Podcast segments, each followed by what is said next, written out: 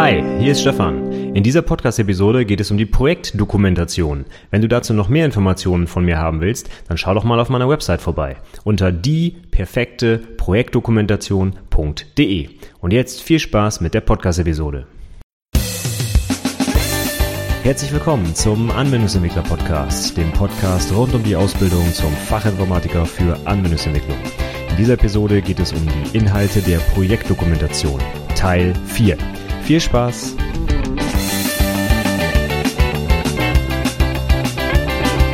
Hallo und herzlich willkommen zur 30. Episode des Anwendungsentwickler Podcasts.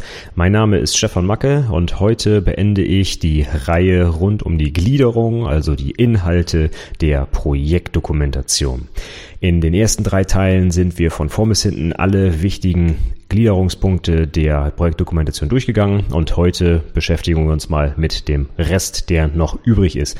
Beim letzten Mal waren wir stehen geblieben bei den Inhalten rund um die Implementierungsphase und jetzt setzen wir da nahtlos an und machen mal weiter bis zum Schluss. Ich hoffe, dass ich es heute auch einmal fertig kriege und wir innerhalb der 30 Minuten bleiben und ich trotzdem alle Phasen abgearbeitet bekomme. Legen wir also direkt los.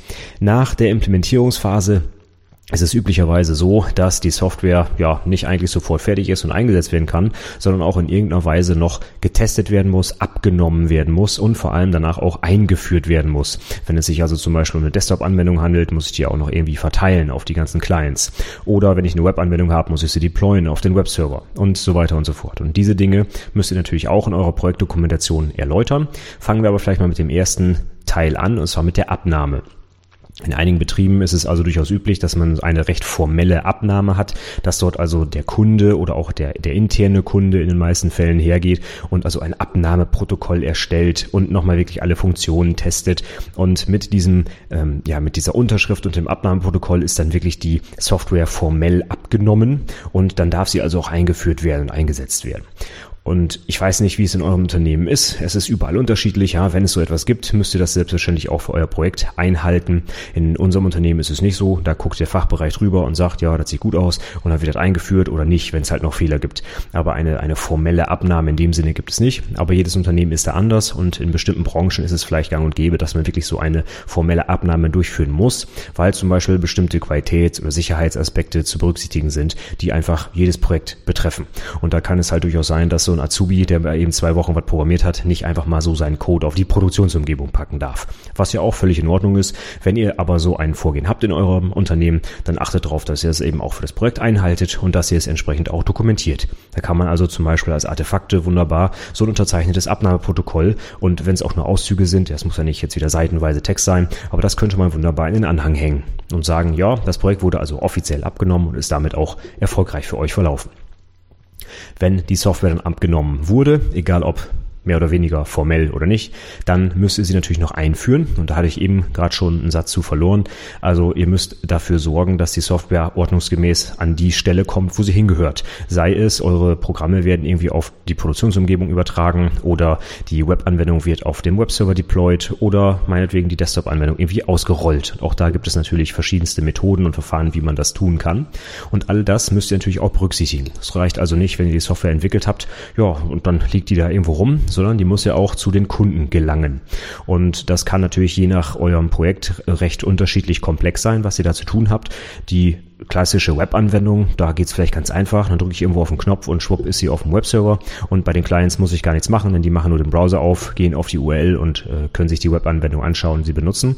Bei Desktop-Anwendungen ist es vielleicht anders. Und bei Mobilanwendungen insbesondere auch. Es kommt jetzt immer stärker, dass als Abschlussprojekt auch eine App entwickelt wird. Und die müsste äh, zum Beispiel durch die verschiedenen Prozesse laufen, um in die App Stores zu gelangen, was bei den unterschiedlichen Anbietern gar nicht mal so einfach ist. Da wird also teilweise noch ein Review-Prozess angestoßen müssen. Zum Beispiel ähm, bei Apple ist es ja so, dass die Apps vorher kontrolliert werden und dann nicht einfach äh, irgendwas veröffentlicht werden kann. Und diese Dinge muss man natürlich dann berücksichtigen. Also wenn ihr mit dem Projekt fertig seid, kann sich halt das gesamte Projekt bis zum Abschluss noch ein bisschen verzögern, zum Beispiel um, ich sag mal, zwei Wochen weil vielleicht der Anbieter des App Stores da noch Kontrollen durchführen muss. Das müsst ihr natürlich dann auch zu Beginn in eurer Projektplanung berücksichtigen. Das erwarte ich natürlich dann, wenn sowas schon von vornherein bekannt ist, dass es dort zu Verzögerungen kommen kann, dass das auch in der Projektplanung entsprechend berücksichtigt wird. Gehen wir mal davon aus, dass ihr das getan habt, dann müsst ihr jetzt natürlich noch ein bisschen schildern, was jetzt dahinter steht, bis die Software dann tatsächlich beim Kunden oder beim Anwender landet. In vielen Projekten ist es dann halt so, dass kurz beschrieben wird, wie die Anwendung verteilt wurde, was weiß ich, über Netzlaufwerk und dann haben sich Leute das hin und her kopiert oder eine Batch-Datei angelegt oder einfach, wie gesagt, die Webanwendung deployed und die Adresse als Lesezeichen verteilt oder was auch immer. Da gibt es natürlich jetzt die verschiedensten Dinge, die man da tun kann und muss und das solltet ihr einfach dann auch vielleicht kurz und knapp, aber nicht vergessen, ne, in der Projektdokumentation erwähnen. Gut, wenn das dann auch der Fall ist, wenn wir die Software abgenommen haben und sie auch eingeführt haben, dann ist trotzdem noch ein ganz wichtiger Bereich der Projektdokumentation nicht berücksichtigt worden, und zwar die Dokumentation.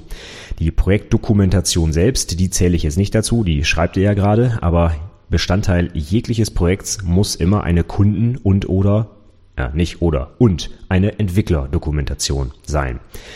Es gibt sehr wenige Ausnahmefälle, wo vielleicht auf eine Dokumentation verzichtet werden kann. Ich sage einfach mal, in 90 Prozent, in 99 Prozent aller Projekte wird in irgendeiner Form eine Dokumentation erwartet. Ihr müsst dafür sorgen, dass euer Projekt sauber dokumentiert ist. Das steht auch so in der Verordnung für die Berufsausbildung. Ja, da steht, ich weiß es jetzt gerade nicht auswendig, wie es wörtlich da steht, aber so etwas wie der Prüfling soll zeigen, dass er ein Projekt umsetzen kann und kundenspezifisch dokumentieren kann. Das heißt, es geht hier nicht um die Projektdokumentation, die ihr quasi für den Prüfungsausschuss anfertigt, sondern es geht um die Dokumentation für den Benutzer der Anwendung. Und auch ganz besonders wichtig aus meiner Sicht die Entwicklerdokumentation. Es geht also nicht, dass ihr einfach sagt, ja, das Projekt ist jetzt fertig und wenn da irgendjemand was dran machen muss, dann soll er doch in den Code gucken würde ich zwar äh, als Entwickler vielleicht als erstes tun, weil ich eigentlich nur dem Code vertraue und keine Dokumentation, aber normalerweise braucht ihr für eure Software auch eine vernünftige Doku. Ihr könnt bestimmte Teile aus eurer Projektarbeit, vielleicht bestimmte Artefakte wie ein Klassendiagramm, dafür benutzen, den Code zu dokumentieren. Ja, dann schreibt ihr halt eine schöne Doku und packt ein paar Artefakte rein, die ihr sowieso in der Projektdokumentation schon erzeugt habt. Aber in den meisten Fällen wird noch zusätzlich so etwas gemacht wie äh, von Java-Doc-Kommentaren zum Beispiel, so ein paar HTML-Seiten generiert, wo man sich dann durch die Klassen klicken kann und die Methoden und Parameter und so weiter. Das kostet so gut wie nichts. Ne? Ihr müsst einfach nur bei der äh, Programmierung euren Code vernünftig dokumentieren, drückt am Ende einmal auf den Knopf und dann kommt die Entwickler-Doku raus. Und das reicht auch völlig. Ja? Aber wenn man das völlig vernachlässigt und den Entwicklern nichts an die Hand gibt, das fände ich negativ. Und so gibt es also auch in den Bewertungsschemata für die Projektdokumentation einen separaten Punkt für die Dokumentation.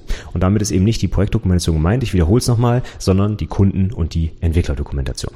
Und so eine Kundendokumentation, die darf ruhig ein bisschen farbenfroh sein. Da dürfen ruhig Screenshots drin sein, ein paar Anleitungen, wie man die zentralen Use Cases abarbeiten kann oder wie auch immer. Da ist euch natürlich alles freigestellt, wie ihr das dokumentieren wollt. Aber es geht hier halt darum, dass ihr dem Kunden quasi ein Handbuch gebt. Ne? So sage ich das jetzt einfach mal. Und wie ihr das gestaltet, ist euch natürlich dann überlassen. Entwicklerdokumentation, wie gesagt, in den meisten Fällen reicht so ein Java-Doc-Ding. Ja, dafür würde ich in der Projektplanung auch nicht mehr als eine halbe Stunde einplanen. Wir gehen davon aus, dass ihr bei der Programmierung euren Code dokumentiert und dann drückt ihr am Ende wirklich nur noch auf den Knopf und dann kommen die HTML-Seiten raus. Und dafür kann man eine halbe Stunde einplanen, ist die Sache auch gegessen. Aber ihr solltet es eben nicht vergessen, denn ganz ohne Dokumentation geht es einfach nicht. Auch wenn vielleicht in der Praxis die meisten Entwickler eher wenig dokumentieren, so handelt es sich doch hier bei eurem Projekt um ein vernünftiges Abschlussprojekt und da solltet ihr diese Dokumentation auf jeden Fall anfertigen. Das ist auch eine gute Übung für die Praxis. Es gibt nie zu viel Dokumentation. Eigentlich in allen Projekten, die ich auch kenne und gesehen habe, wird immer zu wenig dokumentiert. Also macht es doch mal einmal vernünftig für euer Abschlussprojekt und nehmt euch das vielleicht als gutes Beispiel für eure weitere Projektarbeit. Das wäre doch was. So, dann haben wir die zentralen Phasen auch durch. Dann kommen wir jetzt zum Fazit. Mit dem beenden wir unsere Projektdokumentation. Und da sind so ein paar klassische Inhalte, so etwas wie ein Soll-Ist-Vergleich und ein Ausblick, wie es denn vielleicht weitergeht, sowohl fürs Projekt als auch für den Prüfling. Fangen wir vielleicht noch mit dem ersten Punkt an, dem Soll-Ist-Vergleich. Das ist also was ganz Klassisches, was ich unbedingt auch erwarten würde am Ende eines Projekts. Da wird nochmal zurückgeschaut, wie ist das Projekt gelaufen? Was ist vielleicht schlecht gelaufen? Was ist gut gelaufen? Und insbesondere, haben wir vernünftig geplant oder nicht? Oder ist das völlig in die Hose gegangen? Haben wir viel zu lange gebraucht oder viel zu wenig Zeit gebraucht? Das kann ja auch mal sein. Und das ist also unbedingt etwas, was ich ins Fazit packen würde.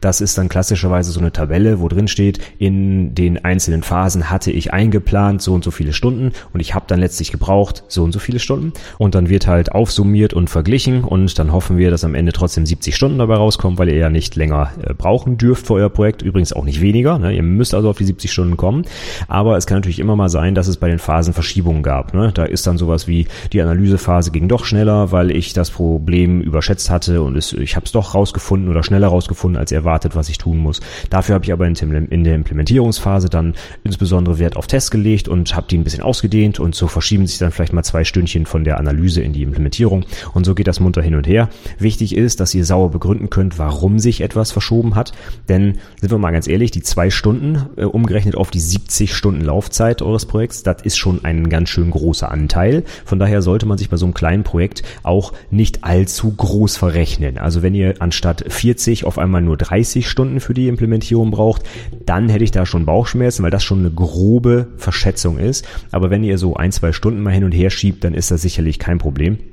Denn das wird auch in der Praxis vorkommen, äh, dass ich bestimmte Dinge nicht so genau schätzen kann im Vorfeld. Deswegen wäre ich ja auch dafür, dass man solche Projekte eben eher agil umsetzt und eben nicht nach so einem starren Plan. Aber die meisten Projekte, hatte ich ja schon mehrfach erwähnt, werden halt zum Beispiel nach Wasserfall entwickelt und da muss nun mal die Projektplanung vorher feststehen. Nun ist es aber so, dass sich das in der Praxis halt aus verschiedensten Gründen hin und her verschieben kann. Deswegen ist es nur für euch wichtig, dass ihr diese Sachen aufzeigt und sagt, wo sich etwas verschoben hat und warum und das dann vernünftig begründet, wie ich es eben gerade gesagt habe. Das würde ich also mindestens erwarten, dass am Ende überprüft wird, ob eure projektplanerischen äh, Fähigkeiten denn auch wirklich korrekt zur Anwendung gekommen sind oder ob ihr euch wirklich derbe verschätzt habt. Kleiner Tipp, wenn ihr euch derbe verschätzt habt, würde ich es nicht in die Doku schreiben, denn das ist natürlich, äh, wirft kein so gutes Licht auf euch. Ja? Gut, dann kommen wir zum letzten Punkt, den ich vielleicht im Fazit erwarten würde, und zwar einen kleinen Ausblick.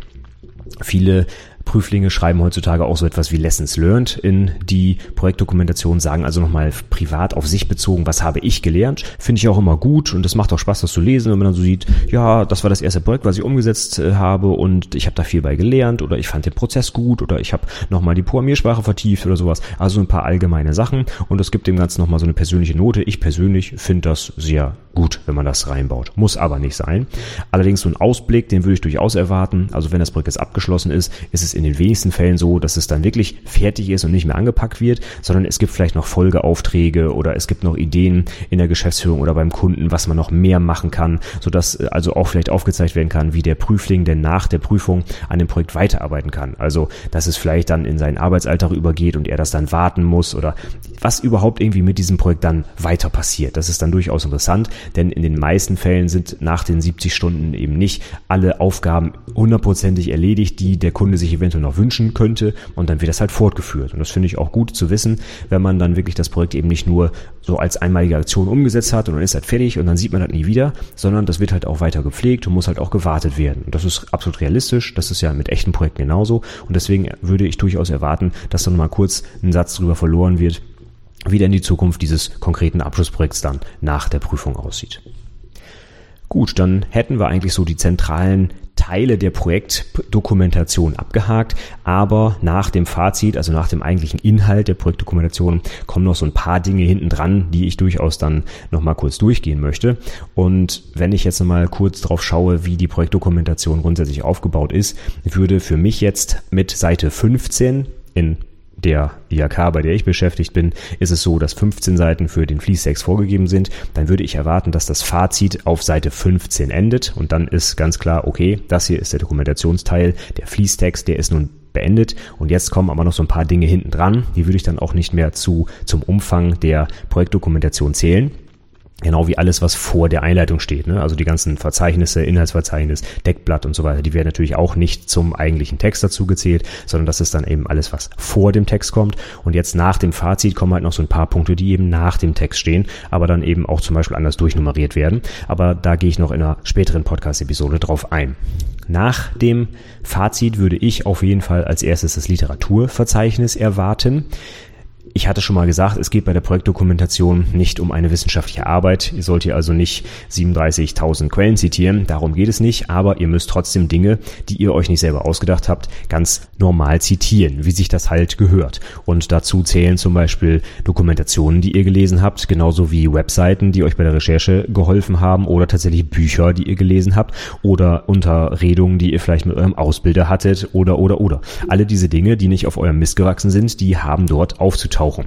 Und die haben auch, das ist meine persönliche Meinung, im Text vernünftig referenziert zu werden. Es geht also nicht an, wie ich schon häufig leider gesehen habe, dass ihr ein Literaturverzeichnis anlegt und einfach reinschreibt, Wikipedia 1, 2, 3, 4, 5 Artikel und dann war's das, sondern ihr müsst natürlich auch in eurem Fließtext genau schreiben, wo ihr denn die Inhalte dieser Artikel oder Bücher oder was auch immer verwendet habt. Ihr könnt nicht einfach sagen, ja, in den letzten 15 Seiten habe ich irgendwo mal die Inhalte aus irgendeinem Buch verwendet. So geht's natürlich nicht. Also ihr müsst schon an den Stellen, wo ihr die Sachen verwendet habt, im Text entsprechende, zum Beispiel Fußnoten oder andere Hinweise setzen, dass diese Inhalte nicht eure eigenen sind, sondern dass ihr die übernommen habt. Woher auch immer. Das ist eigentlich völlig egal. Aber eine saubere Zitierweise würde ich erwarten. Auch bei so einer Projektdokumentation.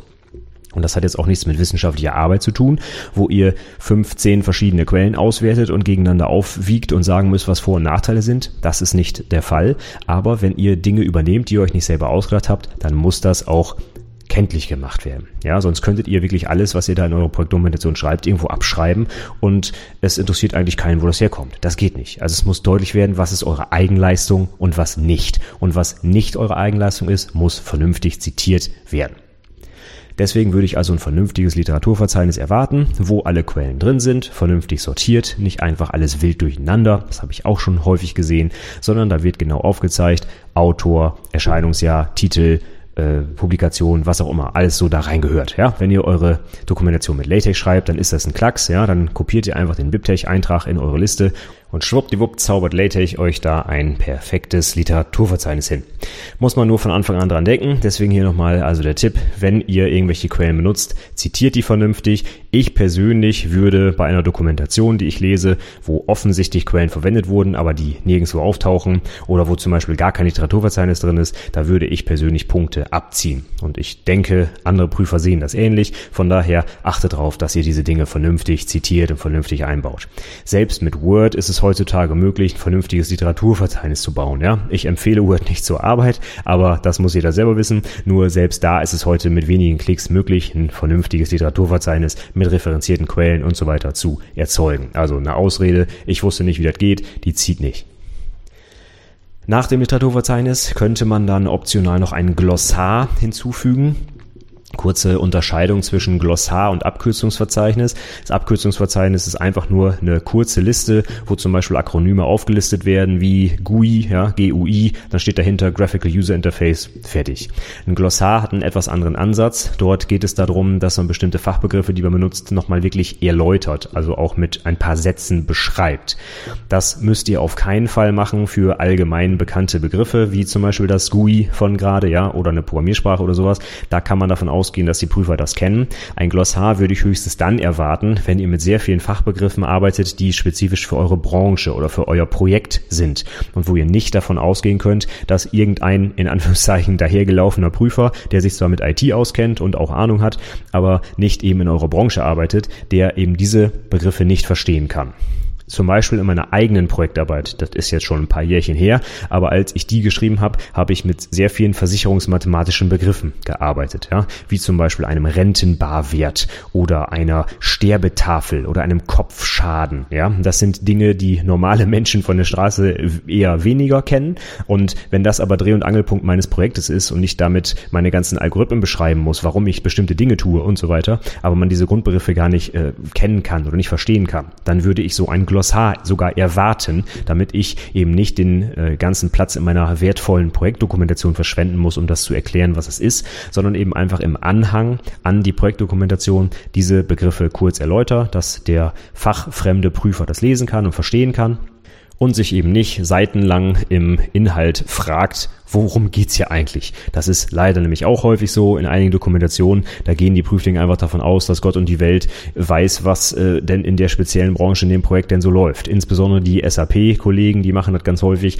Die reden dann von irgendwelchen SAP-Interner. Da weiß ich persönlich nichts von. Ich habe noch nie mit SAP gearbeitet und auch sehr viele andere Prüfer nicht. Und wenn dort also mit irgendwelchen Fachbegriffen rumhantiert wird, die ich mir mühsam aus dem Internet nachsuchen muss, worum es da geht, das kann es nicht sein. Also, wenn ich meine Projektdokumentation lese, erwarte ich, dass mir alles, was ich nicht kenne, erläutert wird. Ja, Abgesehen, wie gesagt, von bestimmten Dingen, wo man davon ausgehen kann, dass es allgemeines IT-Know-how ist. Aber ich sage es nochmal in die Richtung, weil mir das am Herzen liegt. SAP ist nicht allgemeines IT-Know-how. Ja? Es ist nur eine von 100 verschiedenen möglichen Anwendungen und Szenarien, in die ich ein Projekt vielleicht einbetten muss. Und SAP ist nicht der Weisheit letzter Schluss. Also bitte achtet darauf, dass ihr solche Dinge in eurer Projektdokumentation erläutert. Und ein Glossar wäre hier vielleicht eine gute Möglichkeit, dies zu tun. So, dann haben wir nun mehr oder weniger die Inhalte abgehakt. Zuletzt würde ich dann noch eine eidesstattliche Erklärung erwarten, die bei einigen IAK auch so vorgegeben wird. Da gibt es auch so Formblätter, die man unterschreiben muss, einscannen muss und so weiter, dass sie also an der Projektdokumentation dranhängen. Wenn das nicht gefordert ist, okay, klar, dann könnt ihr es weglassen, aber in den meisten Fällen ist es nötig, dass dort also irgendwo nochmal unterschrieben ein Zettel steht, wo drauf steht, ja, ich habe diese Prüfungsleistung selbst erbracht, die wurde nicht vor einem anderen Prüfungsausschuss eingereicht und so weiter und so fort. Und vor allem habe ich auch alles gekennzeichnet, was ich mir selber ausgedacht habe. Also im Prinzip so die Standardfloskeln, die auch bei irgendwelchen Hausarbeiten an der Uni oder sonst wo äh, gefordert sind.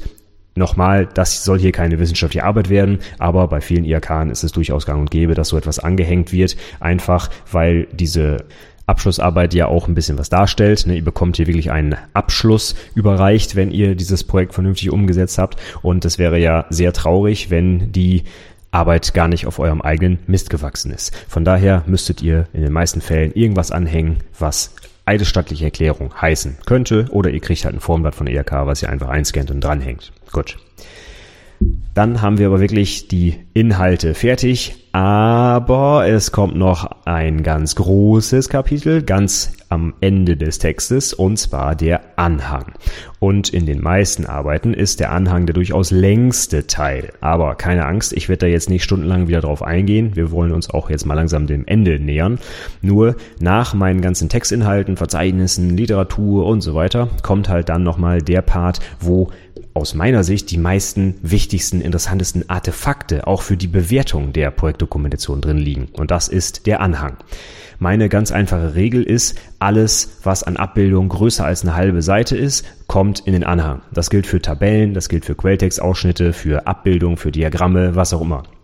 Denn die, in meinem Fall 15 Seiten Fließtext, die ihr nur zur Verfügung habt, sind schon sehr, sehr knapp. Wenn ihr euer gesamtes Projekt dort vernünftig schildern wollt, dann ist das gar nicht so viel, was ihr da an Seiten zur Verfügung habt. Von daher ganz klar alle großen Artefakte, die euch wertvollen Platz rauben würden, ab in den Anhang damit.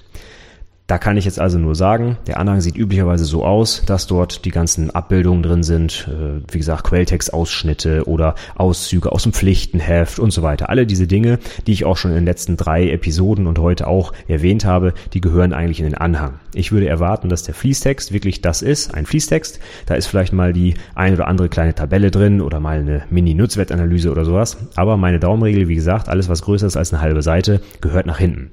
Und ich persönlich, wenn ich Dokumentation Dokumentation lese und korrigiere, dann ziehe ich den Prüfling für alles, was größer als eine halbe Seite ist im Fließtext, tatsächlich auch diese Seitenzahl von der Seitenzahl, die sie zur Verfügung hatten, ab. Wenn ich also sehe, oh Mensch, da sind drei seitenfüllende Bilder mittendrin und der Prüfling hat insgesamt 15 Seiten geschrieben, dann ziehe ich ihm diese drei Seiten dafür ab und sage, er hat nur zwölf geschrieben.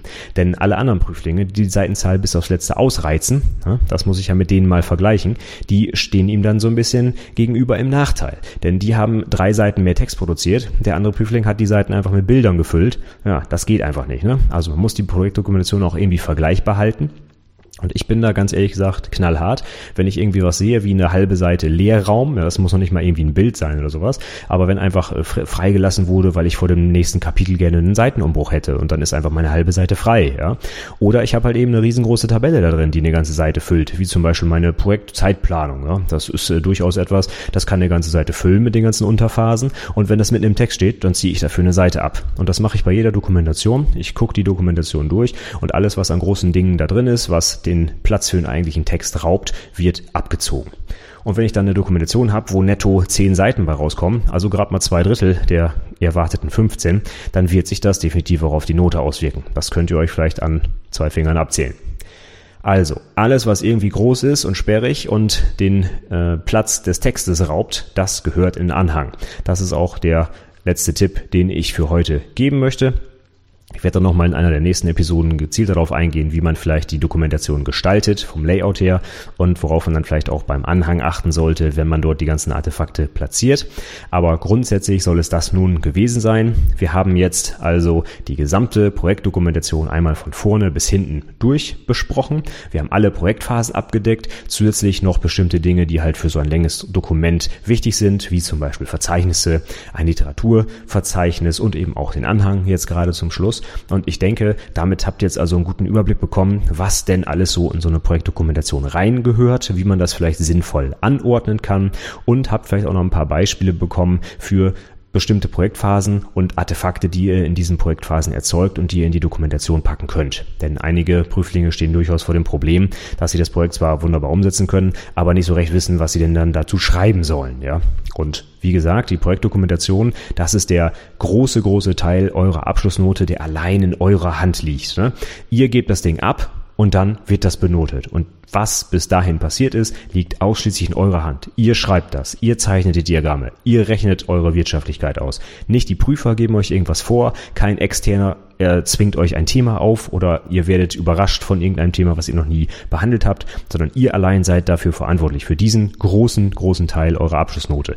Also, es lohnt sich, mit Sorgfalt an die Arbeit ranzugehen und sich vielleicht mal ein bisschen Gedanken zu machen, was man denn in dieser Dokumentation so aufschreiben kann und sollte. Und ich hoffe, dass ihr dafür heute oder auch in den letzten Wochen von mir einige Anregungen bekommen habt. Wenn ihr noch etwas zu ergänzen habt, was ich vergessen habe in dieser Episode oder in den letzten dreien, dann würde ich mich natürlich freuen, wenn ihr mir ein Feedback gebt. Ich habe einfach meine Liste zusammengestellt auf Basis der verschiedensten Dokumentationen, die ich bislang so gelesen habe, aber das muss nicht heißen, dass die vollständig ist. Und vielleicht habt ihr ein ganz tolles Projekt gehabt oder habt es noch vor, was äh, Dinge enthält, die ich gar nicht berücksichtigt habe. Von daher wäre es super, wenn ihr mir da zum Beispiel einen Kommentar unter diese Podcast-Episode schreibt, dann haben auch andere Prüflinge noch was davon und werden vielleicht auch noch ein bisschen angeregt, ein bisschen mehr Inhalte in ihre Projektdokumentation zu packen. Wenn ihr das tun wollt, dann würde ich mich freuen, wenn ihr das über die Website macht unter anwendungsentwicklerpodcast.de slash 30 bekommt ihr die Show Notes zur heutigen Episode und da findet ihr auch nochmal die Links zu meiner Vorlage für die Projektdokumentation und noch ein paar weiterführende Links, die euch hoffentlich weiterhelfen. Würde mich freuen, wenn ihr mich weiterempfehlt, gerne auch bei iTunes, da würde ich mich über ein Review freuen. Unter anwendungsentwicklerpodcast.de slash iTunes könnt ihr eins hinterlassen. Geht ganz schnell, wenn ihr euch ein paar Sekunden Zeit nehmt, das wird mir wirklich helfen, weil das dazu beiträgt, dass der Podcast noch ein bisschen sichtbarer wird und vielleicht noch mehr Prüflinge auf ihn aufmerksam werden. Grundsätzlich wie immer, wenn ihr Fragen habt rund um die Ausbildung, egal in welchem Zusammenhang, dann schreibt mir gerne eine Mail, zum Beispiel unter mail at anwendungsentwicklerpodcast.de oder ihr verwendet das Kontaktformular auf der Website. Und zuletzt, wie immer, der Hinweis, meldet euch doch für mein Newsletter an. Unter anwendungsentwicklerpodcast.de slash Newsletter könnt ihr das tun. Ihr müsst einfach nur die Mailadresse angeben und dann bekommt ihr sofort Zugriff auf meine drei sehr umfangreichen Checklisten rund um die zentralen Artefakte eurer Projektarbeit, nämlich den Projektantrag, die Projektdokumentation und die Projektpräsentation mit über 100 Checkpunkten um eure Artefakte auf Vollständigkeit und auf vernünftigen Aufbau und so weiter zu testen, bevor ihr die Sachen abgebt. Ja, das war's für heute. Damit ist meine Reihe rund um die Inhalte der Projektdokumentation zunächst abgeschlossen. Ich hoffe, ich konnte euch ein bisschen weiterhelfen und ich sage vielen Dank fürs Zuhören. Bis zum nächsten Mal und tschüss.